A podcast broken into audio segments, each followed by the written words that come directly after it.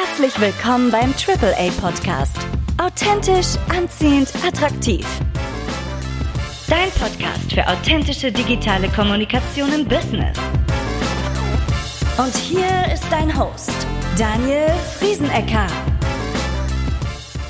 Mein Name ist Daniel, ich bin seit mehr als 15 Jahren Podcaster, seit über 10 Jahren helfe ich Unternehmen im Thema Podcast Marketing weiter. Und vor dem Hintergrund ist natürlich einiges äh, an ja, Abläufen und Dingen entstanden, die du äh, für dich vielleicht nutzen kannst. Das heißt, schau dir an, was, äh, wie ich meine Podcasts vorantreibe, wie ich sie plane äh, und adaptier's für dich. Äh, das Ganze ist jetzt natürlich nicht der einzig richtige Weg, sondern der, der sich bei mir über die letzten Jahre einfach entwickelt hat. Und ich habe dazu vor einiger Zeit so eine kleine Sketchnote gemacht, äh, durch die ich dich äh, so ein bisschen durchführen mag, wo ich alles zusammengefasst habe.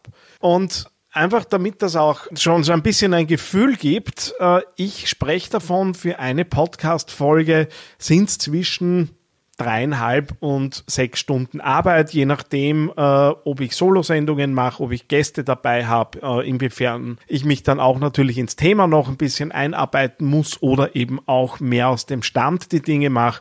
Aber so einmal rund um die Sketchnote, die du gerade gesehen hast, sind in etwa eben diese dreieinhalb bis sechs Stunden Arbeit. Blocken lässt sich natürlich äh, vor allem dann, wenn man die Aufnahmen ein bisschen bündelt und äh, möglicherweise halt die Recordings äh, auf einen Tag zusammenlegt. Das geht auch in Interview-Podcasts, wo man dann einfach schaut, dass man an einem Tag gleich zwei, drei, vier Interviews unterbringt und dann geht's erfahrungsgemäß insgesamt einfach ein bisschen schneller. Aber schauen wir drauf auf das, was ich äh, da eben zusammengetragen habe. Das erste, was natürlich entsteht, ist mal die Idee für die Sendung. Das heißt, ich muss mir überlegen, äh, worum geht's. Das Ganze folgt natürlich auch einer Themenplanung, äh, die da nochmal übergeordnet ist und äh, ich lege mal fest, okay, welche Sendungen sind denn so dran? Im nächsten Schritt äh, geht es dann ins Thema Recherche äh, beziehungsweise auch die Anfragen bei Gästen. Und da, gerade wenn du Gäste in die Sendung bringen möchtest, klarerweise, je prominenter die sind, desto schwieriger wird's. Mein absoluter Spitzenreiter hat äh, in etwa zwei Tage an Arbeitszeit äh, gebraucht, äh, um eben dann irgendwann doch bei mir in der Sendung zu sein. Das Ganze hatte fast eineinhalb Jahre Vorlauf, bis wir endlich soweit waren. Das sind natürlich die großen Ausnahmen, aber unterschätzt an der Stelle nicht, äh, was du möglicherweise an Zeit investieren musst, bevor es eben dann weitergeht und das ganze Thema Termin festlegen für die Aufnahme folgt. Äh, bei Interviewsendungen mache ich es mir ehrlicherweise mittlerweile ziemlich leicht. Ich nutze äh, das Terminbuchungstool Book Like a Boss, äh, das jetzt vielleicht ein bisschen nischiger ist, wie das weit verbreitete Calendly, das an dieser Stelle immer dann eben empfohlen wird. Aber ich äh, gebe tatsächlich mittlerweile einfach fertige Slots raus, sag, such dir bitte deinen Aufnahmetermin ein und dann geht dann auch automatisch gleich ähm, die gesamte Terminvereinbarung und so weiter hin und her beziehungsweise wenn es um Solo-Sendungen geht, klarerweise Festlegung, wann möchte ich aufnehmen und das sind bei mir üblicherweise Produktionstage, wo ich einfach an einem Tag tatsächlich zwischen sechs und acht Podcasts in einem Rutsch aufnehme.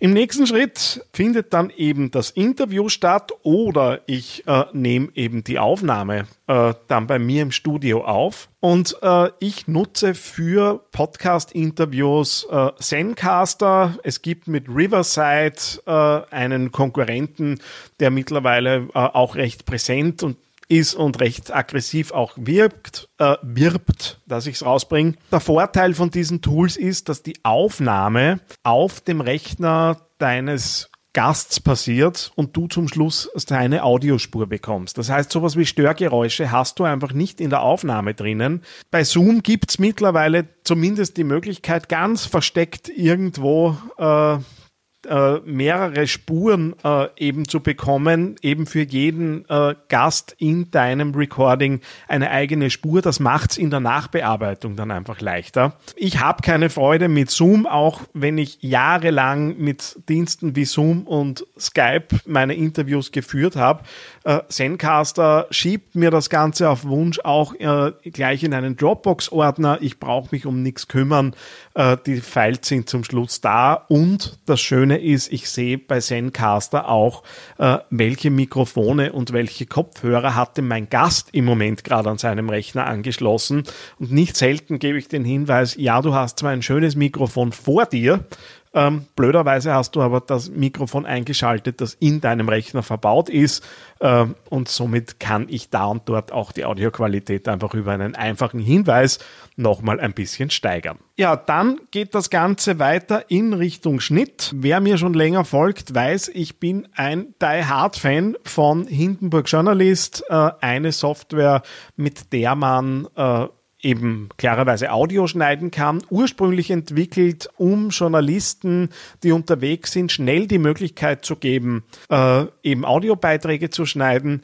Das Ding ist einfach mehr und mehr auch mit Podcast-Funktionalitäten ausgestattet worden, nicht zuletzt äh, auch eine Anbindung an, an Auphonic, da komme ich nachher gleich noch dazu.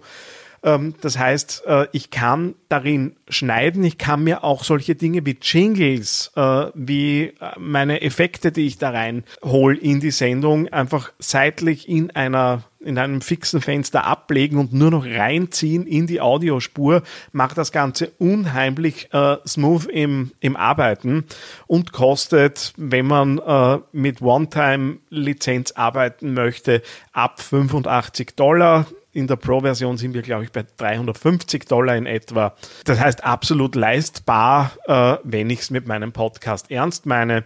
Ich arbeite unheimlich gern da, damit. Audacity ist weit verbreitet. Ich weiß, ich habe keine Freude damit, weil das destruktiv arbeitet.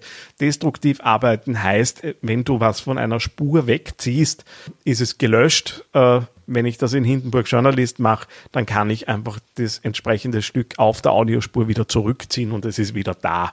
Das macht einfach im Bearbeiten am Ende einfach deutlich mehr Spaß äh, und ist natürlich auch weniger fehleranfällig, beziehungsweise ich muss weniger genau aufpassen, äh, wann ich was bearbeite. So, das Ding ist erledigt. Dann geht's ans Texte schreiben, das heißt die Shownotes äh, und in dem Moment überlege ich mir auch, was geht in Richtung Social Media raus. Das heißt, wenn ich schon dabei bin, da Texte zu verfassen, äh, dann äh, sind die natürlich auch für ähm, für Social Media eben mitgedacht.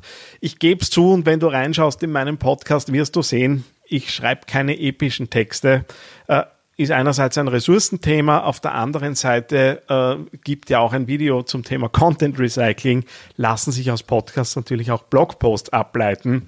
Und das ist dann üblicherweise eher so ein bisschen die Recycling-Strategie bei mir, äh, eben die langen Texte dann nochmal separat als Blogpost rauszubringen. So, dann geht das Ganze via Upload zu Auphonic. Auphonic ist ein recht bekannter Dienst unter Podcastern, eine künstliche Intelligenz, die die Audiooptimierung deiner Podcasts übernimmt. Das heißt, äh, du lädst die Datei hoch und es wird äh, Lautstärke angepasst, es werden Störgeräusche entfernt, es wird die Datei komprimiert, es wird einfach ganz viel unter der Haube dann äh, nochmal äh, eben bearbeitet und auf Wunsch kannst du dann von da auch automatisiert gleich auf YouTube hochladen, gleich zu deinem Podcast-Hoster hochladen. Natürlich dir auch Presets anlegen, äh, mit denen du dann äh, eben automatisch die Felder wie das Podcast-Cover äh, und so weiter ausfüllst, wenn du kein eigenes Cover für jede Folge hast. Und auch, wie es ich zum Beispiel mache, äh, einfach die Vorlagen für die Sendungsbenennungen. Das heißt, ich habe da einfach weniger Arbeit mit äh, wiederkehrenden Tasks. Äh, und am Ende passt das Ergebnis einfach bis jetzt immer und ich nutze den Dienst jetzt doch schon sehr, sehr viele Jahre, äh, ist mittlerweile auch wahrlich kein Geheimtipp mehr. Und neuerdings kann eben auch Hindenburg Journalist direkt aus der Bearbeitung das File zu Auphonic hochschieben. Das heißt, ich äh, spare mir den Umweg über äh, die Festplatte, wo ich es dann nochmal extra hochladen muss, sondern das passiert direkt aus der Software raus. Macht's einfach wieder die eine oder andere Minute geschwinder in der Produktion äh, und soll mir daher natürlich recht sein. Ja, während des, das heißt, das Ganze geht dann zu meinem Podcast-Hoster. Dort erstelle ich dann äh, eben einerseits beim Hoster die Folge, auf der anderen Seite ist ja mein Podcast eingebettet in äh, meinem Blog, beziehungsweise mein Podcast hat für jede Folge eine eigene Unterseite. Das heißt, ich binde dort die Sendungen ein, äh, fügt die Texte ein, äh, macht das ganze Thema Cover, macht die ganzen äh, Suchmaschinenoptimierungseinstellungen, bearbeitet diese ganzen äh, Dinge einfach in der Oberfläche meines, äh, meiner Webseite, meines Blogs und drückt dann letztendlich auf Veröffentlichen. Das heißt, wir sind an dieser Stelle dann, das Ding rausgeht. Und wie du siehst, äh, dann geht einerseits die automatische Verteilung via RSS-Feed los und auf der anderen Seite beginne ich natürlich das Thema in Social Media zu stressen. Was du hier noch siehst, äh, sind die Tools und die Ausrüstung, die ich äh, verwende, Dazu gibt es allerdings äh, bei mir auf der Webseite, auf theangryteddy.com, auch einen Blogartikel mit genau äh, dieser Sketchnote, die ich dir gerade gezeigt habe. Link dazu findest du natürlich in der Beschreibung zu diesem Video. Lust auf How-to-Inputs, die in der Praxis auch anwendbar sind? Kennst du schon den YouTube-Channel von theangryteddy.com? Jetzt abonnieren unter youtube.theangryteddy.com. Na? Hat dir diese Episode eine Idee oder Inspiration geschenkt? Hinterlasse jetzt eine 5-Sterne-Bewertung und unterstütze damit den AAA-Podcast. Mehr Informationen und vertiefende Blogartikel findest du unter theangryteddy.com.